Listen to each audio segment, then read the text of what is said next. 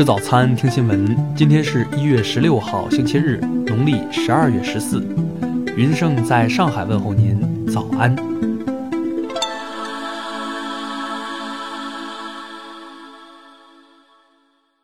首先来关注头条消息：石家庄高邑县一残疾低保户老人因双腿股骨头坏死，不能从事体力劳动，目前只能靠国家发放的低保金生活。去年，王大爷为了能给家里增加一些收入，想方设法养了一头猪。虽然自己走路都不方便，但还是坚持照顾了一年。一月十号，王大爷一大早就带着自己屠宰好的猪肉来到了高邑县综合批发市场。一个中年妇女来到王大爷的摊子前，用一千一百元包圆了猪肉。没想到女子走后，老人气愤地发现，这一千一百元全是假币。目前，王大爷已经报警，并把一千一百元假币上交给了警方，案件正在进一步侦办。听新闻早餐知天下大事，下面来关注国内新闻。陕西省十五号召开疫情防控新闻发布会，通报，自一月十号以来，西安市已连续五天实现社会面病例零发生。国家卫健委十五号消息。截至一月十四号，全国累计报告接种新冠病毒疫苗超二十九亿剂次，完成全程接种的人数超十二亿人，覆盖全国总人口的百分之八十九点六三。十五号，北京新增一例本土人员新冠肺炎确诊病例，北京市疾控中心复核结果为奥密克戎变异株阳性。十五号，神舟十三号飞行乘组航天员王亚平在太空工作累计已经超过一百天，成中国首位太空工作超一百天的女航天员。十五号下午，国家卫生健康委疾控局消息，目前我国已经有十四个省份报告了奥密克戎输入病例，天津、河南也报告了本土奥密克戎疫情。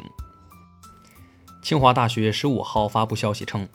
由清华大学医学院郭勇教授团队与多家单位联合研发的新型冠状病毒核酸检测试剂盒正式获批上市，可精准探测奥密克戎。十五号，交通运输部应急办副主任周民介绍，二零二二年春运全国发送旅客预计达十一点八亿人次。十五号，根据天津市全员核酸筛查进展，天津将对未完成核酸检测的人员付橙码。乘马人员需立即与所在社区联系报备，进行核酸检测，并做好个人防护。下面来关注国际新闻。近日，处于南半球夏季的阿根廷近日遭遇热浪冲击，气温连创纪录。受高温影响，十四号，一名阿根廷电视台记者在直播时突然晕倒。日本前首相海部俊树于一月九号去世，终年九十一岁。其近亲已于十三日为其举办了葬礼。据悉，海部俊树曾为南京大屠杀致歉。当地时间十四号，在一月十五号美国纽约州租客驱逐禁令即将到期的前一天，数百人在纽约曼哈顿中城进行抗议示威，要求州长延长禁令，防止数万纽约无力支付房租者流落街头。当地时间十四号，为期四十七天的印度教重要节日大壶节正式拉开序幕。目前已经有大量朝圣者赶到恒河沐浴。与此同时，在奥密克戎毒株的冲击下，印度的新冠确诊病例正在激增。韩国联合参谋本部十四号表示，朝鲜当天向东部方向发射不明发射体。美国有线电视新闻网媒体十三号报道，二零二一年在执行任务时。遭蓄意杀害的美国执法人员数量创下九幺幺恐怖袭击事件以来的最高水平。哈萨克斯坦总统托卡耶夫十五号召开了由国家强力部门负责人参加的工作会议，要求对日前发生的骚乱事件进行全面调查。托卡耶夫还责成加快组建专门行动力量，推进国家安全体系改革。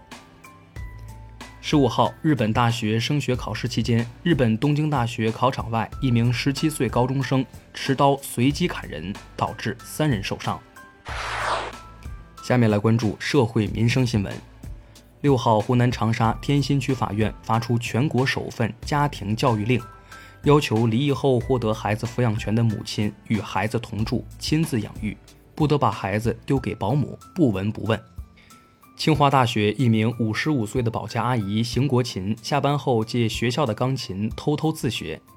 十一号晚，邢国琴在清华艺术教育中心内部新年联欢会上弹奏了一首《我的中国心》，反响很强烈，迅速走红。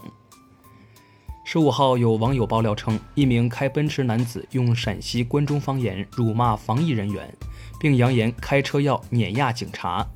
目前，涉事二人因涉嫌妨碍公务罪，已被采取刑事强制措施。近日，有网友举报投诉称，在成都一家山姆会员店购买了一盒进口牛肉，当天拿回家就发现这盒牛肉已经变质发臭。目前，当地市场监管部门已启动立案调查程序。当下，独居群体不断增多。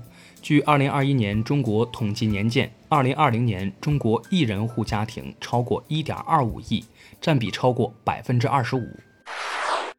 最后来关注文化体育新闻。澳大利亚政府十四号宣布，第二次取消塞尔维亚网球名将德约科维奇的签证。据澳大利亚新闻网最新消息，签证被取消后，德约科维奇将被驱逐出境。十五号，美国冬奥会短道速滑选拔赛三站全部结束，中国短道速滑队北京冬奥会名单出炉，男队成员有武大靖、任子威、孙龙、李文龙、张天翼，女队成员有张雨婷、范可新。屈春雨、张楚彤、韩雨桐。近日，关于孙颖莎主管教练更换的问题引发球迷关注。孙颖莎表示，希望大家相信宇宙最强的团队，更多关注她在赛场上的表现。十五号晚，二零二一年王者荣耀挑战者杯总决赛打响，武汉 S t a r Pro 四比一击败广州 TTG，实现了在王者荣耀职业赛场上的大满贯。以上就是今天新闻早餐的全部内容，咱们明天不见不散。